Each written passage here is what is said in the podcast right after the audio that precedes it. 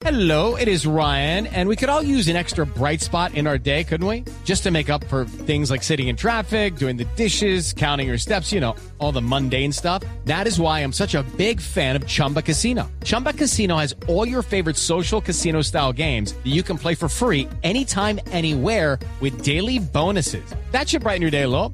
Actually, a lot. So sign up now at chumbacasino.com. That's chumbacasino.com. No purchase necessary. BGW. Void were prohibited by law. See terms and conditions. 18 plus. Esta es Blue Radio, la nueva alternativa. Atención, el Departamento de Estado le acaba de entregar las llaves, la chequera, el control de los activos que le quita a Nicolás Maduro, le entrega ahora la segunda etapa de este proceso. Esa llave, esa chequera, ese control lo tiene desde hoy Juan Guaidó, el presidente interino de Venezuela. Desde Washington, Jaime Moreno. Néstor, está comunicando el Departamento de Estado que ya le van a entregar al señor Juan Guaidó el control de las propiedades que tiene el gobierno de los Estados Unidos en Venezuela y está haciendo, digamos, dos anuncios concretos. El primero es una cuenta que tiene el Banco Central de Venezuela en la Reserva Federal de los Estados Unidos en Nueva York y la otra son cuentas relacionadas con el gobierno, digamos, en diferentes entidades financieras que están aquí en este país. Este es el anuncio que está haciendo en este momento el gobierno de los Estados Unidos a través del Departamento de Estado, de las cuentas que ellos pueden controlar internamente. No estamos hablando todavía de las cuentas de PDVSA porque para eso se requiere que la Junta Directiva de las compañías le haga el traspaso primero al nuevo gobierno de Venezuela, Néstor.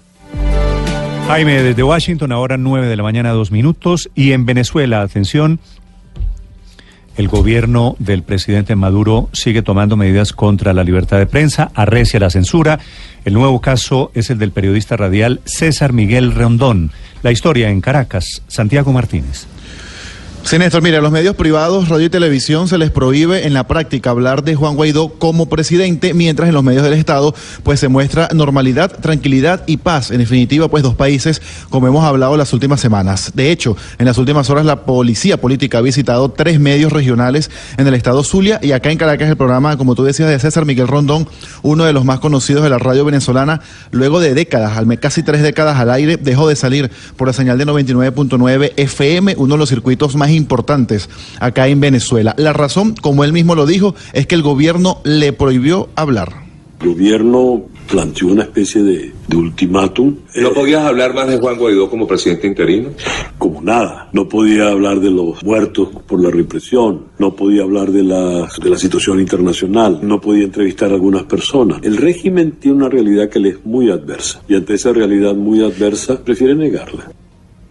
Y aunque obviamente siguen existiendo medios privados y periodistas importantes que aún tienen programas, sobre todo en la radio venezolana, el venezolano desde hace mucho tiempo, Néstor, entendió que para estar informado debe usar Twitter, Facebook e Instagram y los nuevos canales de televisión que transmiten por YouTube. Básicamente por las redes sociales, ya ni siquiera por los medios tradicionales, ni televisión, ni radio, porque solamente ves cosas del noticias del gobierno. Me vengo informando a través de las redes sociales y algunas páginas de internet. Por Twitter, porque a nivel de televisión y radio estamos todos controlados. Pura música. Yo he hablado con muchas personas que no saben. La gente cree que está todo normal.